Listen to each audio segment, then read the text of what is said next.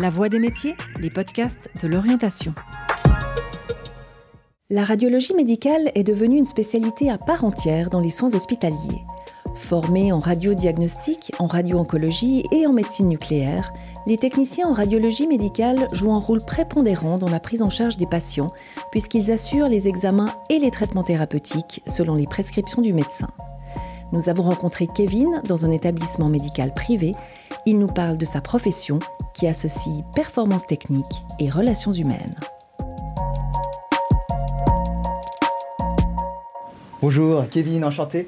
Alors, on va faire un examen abdominal natif, c'est-à-dire sans injection de poids de contraste. Examen scanner, vous avez déjà fait, hein, c'est ça Oui. Je vous laisse vous changer et je vous laisse entrouvrir la porte quand c'est bon pour vous. Ok, très bien. Voilà. Merci. A tout de suite, monsieur. Merci. Alors, je m'appelle Kevin, j'ai 26 ans et je suis technicien en radiologie médicale dans une euh, clinique privée entre Genève et Lausanne. Dans notre métier, on peut être amené, on est formé sur différents domaines de la radiologie, que ce soit la radiologie diagnostique, la médecine nucléaire et la radio-oncologie.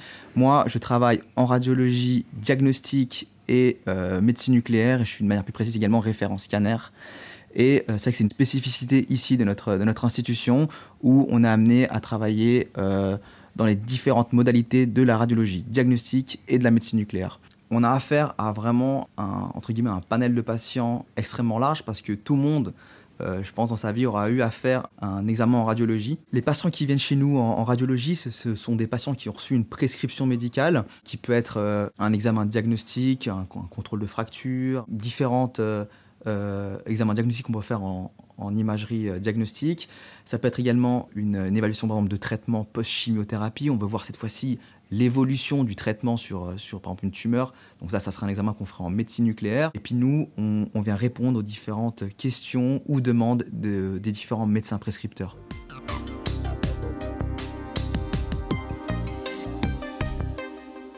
Une journée type, elle consiste de manière générale en fait à préparer euh, les différents appareils, à préparer ensuite euh, la journée. Donc euh, on va préparer les protocoles, donc on va, on va regarder avec les médecins radiologues euh, quel type d'examen, quel protocole d'examen est désiré réaliser. Donc ça c'est toutes des choses qu'on anticipe pour avoir une journée de travail le plus fluide possible.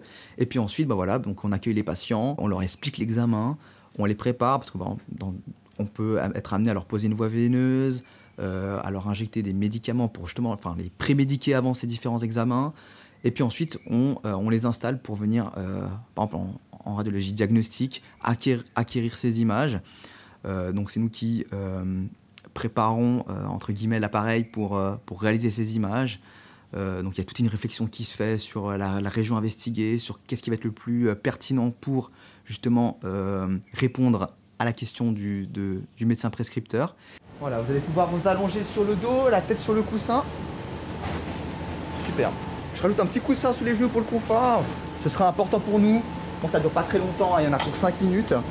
Euh, que vous maintenez bien la position. Au niveau des horaires, c'est vrai que donc moi, travaillant dans une institution privée, c'est pas des horaires dits de bureau parce qu'on doit toujours être flexible parce qu'on peut avoir, être amené à, faire- à effectuer des examens en urgence. En radiologie, généralement, on travaille de 7h à 18h et puis on peut être amené à travailler plus longtemps en fonction des urgences qui peuvent intervenir durant la journée. Dans notre métier, il n'y a pas tout le service de radiologie qui travaille la nuit, il n'y a pas tout le service de radiologie qui travaille euh, le week-end. Donc en fait, c'est un tournus qu'on fait entre nous. Kevin, t'as pu installer le monsieur? Oui, alors je, je lui ai posé la voie veineuse, j'ai vérifié les contre-indications et la créatine est OK. Ok, parfait, merci. Même si on n'est pas euh, des soignants, on travaille quand même dans un milieu médical, donc voilà, il faut avoir ce côté empathique. C'est vraiment un, travail d'équipe qu'on fait avec euh, du coup nos collègues techniciens en radiologie médicale, mais également avec les, euh, les médecins radiologues. Et puis j'ai envie de vous dire aussi, on est en contact avec tous les domaines de, qu'on peut retrouver dans une euh, institution so- socio-sanitaire, parce que on va être affaire à, à parler avec l'infirmière pour préparer l'examen, à orienter un physio parce qu'il a une question, s'il peut se permettre de faire tel ou tel exercice. On est en contact directement avec euh, des médecins spécialistes qui vont vouloir qu'on fasse un examen relativement précis parce qu'ils auraient vu telle ou telle chose au niveau clinique.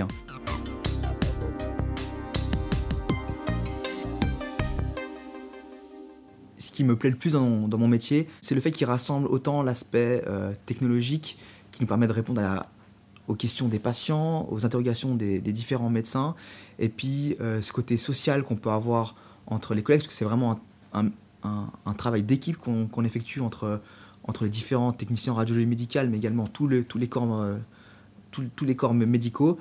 Aussi, c'est ce côté indépendance où le, voilà, un médecin prescripteur va poser une question, va vouloir qu'on réalise un type d'examen. Nous, on a un protocole euh, d'un médecin radiologue, mais après, c'est à nous, et on a un côté un peu indépendant, euh, de, de, réfléchir qu'est-ce qu'on peut, qu'est-ce qu'on met en place avec le patient, euh, comment on, on essaye d'obtenir sa confiance, on essaye de le rendre proactif dans son examen. Voilà, madame, première partie terminée. Je vais gentiment vous libérer et puis on prépare pour cette seconde partie, d'accord? D'accord. Voilà, à votre rythme, je vous laisse vous lever. C'est vrai qu'on travaille avec euh, des, appareils de haute technologie, donc euh, c'est vrai qu'il faut, quand même avoir cette fibre scientifique. Si on est à l'aise avec euh, le, matériel informatique et puis avec les différentes sciences et, et physiques, c'est quand, même, quand même un gros avantage dans ce métier. On a une variété d'examens, une variété de patients qui est vraiment extraordinaire parce que tout le monde est différent. Et puis c'est quand même réjouissant de, en fait, grâce à nos appareils, on répond à des questions. Donc euh, les gens ou les médecins viennent avec des questions et puis nous on vient y répondre. Et puis c'est vrai que bah, c'est un peu, euh, on, découvre des choses et puis on répond des questions, on répond des questions puis des questions qui sont importantes parce qu'elles sont d'ordre médical. Et ça c'est vraiment réjouissant.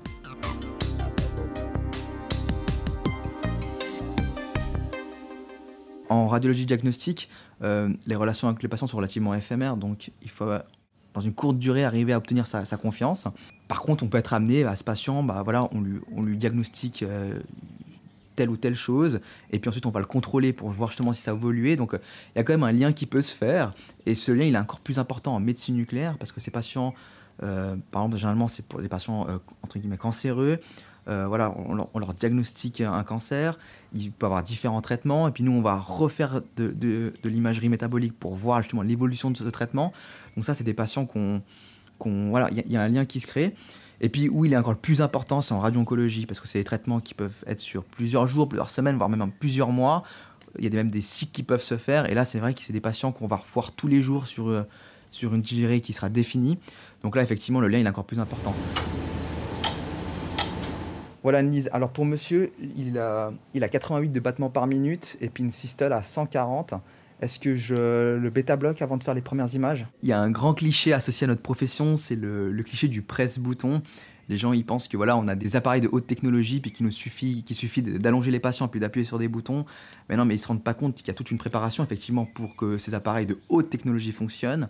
Les explications qu'on fait avec le patient, euh, la préparation pour cet examen où on va venir le prémédiquer, la pose de voie veineuse parce que on est souvent amené en, en radiologie diagnostique à injecter des produits de contraste. Et puis après forcément il y a le respect du protocole du médecin. Le patient, on va venir lui dire bonjour, on lui explique l'examen, mais après on l'allonge et il se rend pas compte de tout ce travail qu'on fait.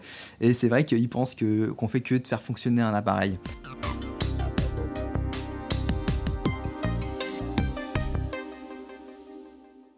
On est amené tous les 5 ans à faire des, mini-formations continues en radioprotection. On a, des unités à valider pour justement nous mettre à jour parce qu'on est dans un, métier qui évolue énormément, vu qu'il est dépendant justement de, des hautes technologies, puis c'est un monde qui, qui évolue de manière exponentielle. Nous, on fait ces cours justement pour toujours se mettre à jour. Si je peux faire quelque chose pour que ce soit plus confortable, n'hésitez pas. Vous avez froid Ça va comme ça? Non, je suis bien. Ok. Alors, on va mettre les deux bras par-dessus la tête. L'évolution de la profession dans 10-15 ans, je pense qu'effectivement, les différents appareils qu'on utilise auront évolué parce que forcément, c'est des appareils de haute technologie et puis eux, ils évoluent euh, de manière exponentielle. Après, nous, notre pratique de tous les jours, peut-être, elle sera facilitée justement par euh, ces évolutions qu'on fera sur ces différents appareils. Après, euh, je pense pas qu'elle changera beaucoup parce que expliquer un examen, euh, ça faudra toujours le faire.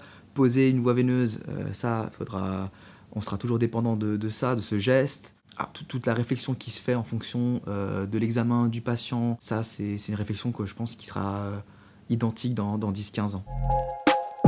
Si vous souhaitez faire découvrir cet entretien, n'hésitez pas à le partager.